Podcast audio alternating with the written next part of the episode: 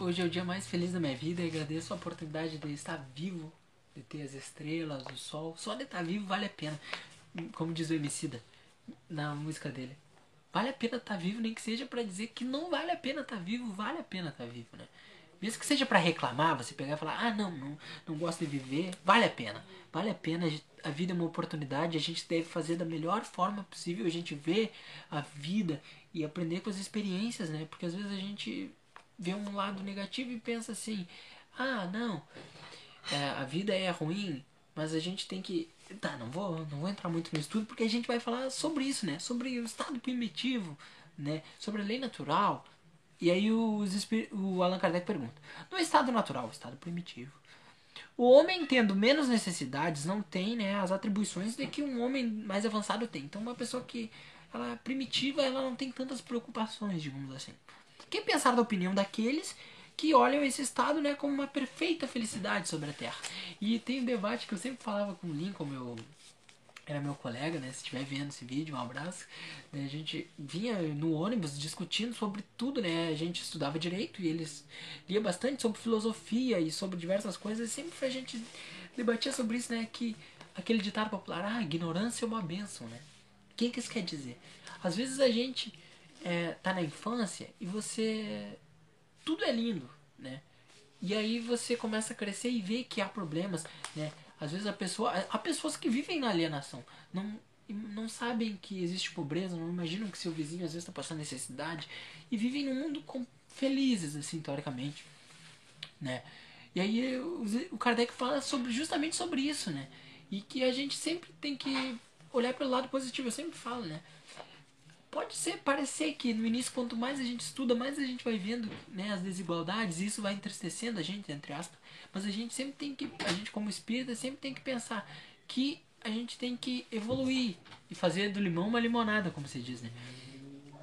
Você é criança você não sabe que há coisas ruins. Depois você vai crescendo você vê aquelas coisas ruins mas isso não quer dizer que a sua vida é ruim. Você tem que aprender com as dificuldades e aí você vai sair mais experiente do que antes, entendeu? Então aí você vai atingir a real felicidade, né? Então aqui os espíritos respondem, né? A felicidade do bruto é a pessoas que não compreendem as outras, não compreendem outra.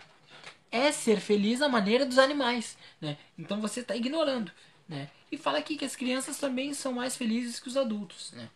Sobre essa questão né, de estar fechado. O homem pode retroagir até o estado natural, até o estado primitivo, isso é um dos pilares da doutrina espírita. Porque às vezes a gente, né, a resposta é que não, mas a gente às vezes pensa, uma pessoa lá no final da vida, com 80, 90 anos, comete um crime, matou alguém, sei lá. Aí as pessoas sempre têm costume de falar, mas ele era tão bonzinho e do nada, né? Aí que a gente pode falar, não, ele retroagiu, não, ele não retroagiu. O que, que acontece? Dentro dele havia coisas negativas que ele não soube vencer. Entendeu? Então, às vezes a gente pensa, ah não, fulano. Né? Não, não retroagiu. É que estava dentro dele, ele só não. Às vezes não teve oportunidade de se manifestar. Né? Não teve, como dizem, a ocasião faz o ladrão, né? Hoje eu tô cheio dos ditados populares, mas é o que diz. Às vezes ele não teve aquela oportunidade de realizar aquilo, teoricamente. Né? Ou então ele viveu a vida toda se escondendo, porque às vezes há pessoas que dizem que são algo, mas são totalmente diferentes, né? Então a pessoa não é retroage. Né? Ela não volta ao estado né, que ela já evoluiu.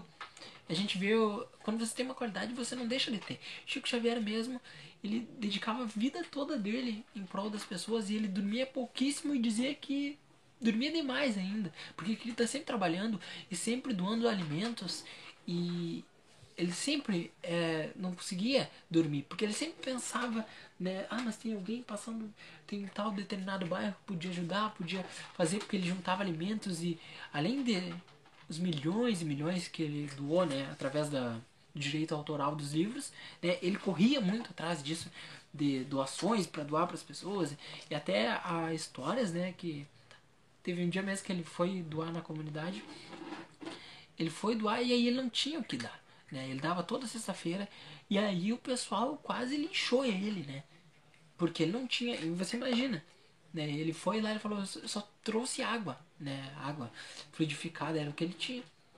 E aí as pessoas criticavam, mas até que uma lá foi lá e falou, né? Falou, não, esse homem faz anos que todos os dias vem nos traz, hoje a gente vai dividir contigo, né? O que a gente tem e tal. E aí, por coincidência, né? Por Deus, acontece que ele recebe um caminhão de comida, chega na mesma hora. A história, né? Vocês podem, o Divaldo fala essa história. Eu dei uma resumida bem simples, mas o que acontece? Alguém tinha é, feito uma promessa que um dia ia ajudar o, o Chico Xavier no momento da necessidade. E aí, porque ele tinha ajudado, eu não, é uma história assim, não quero entrar em detalhes para não estragar, porque vocês podem pesquisar. Mas aí, justamente naquele momento, a pessoa lembrou, né, tinha uma situação financeira, mandou um caminhão cheio de comida, né, para ajudar. Nem sabia que era naquele momento exato ele tava sem dar comida pro, pro, pra comunidade que ele dava, né? Então, né, falando sobre retroagir, é que não. O homem deve progredir sem cessar e não pode retornar ao seu estado de infância. Se ele progride, é porque Deus quer assim. Pensar que ele pode retroceder à sua condição primitiva seria negar a lei do progresso, né? A gente já estudou que a gente está sempre progredindo. E é isso. Um grande abraço e fiquem com Deus.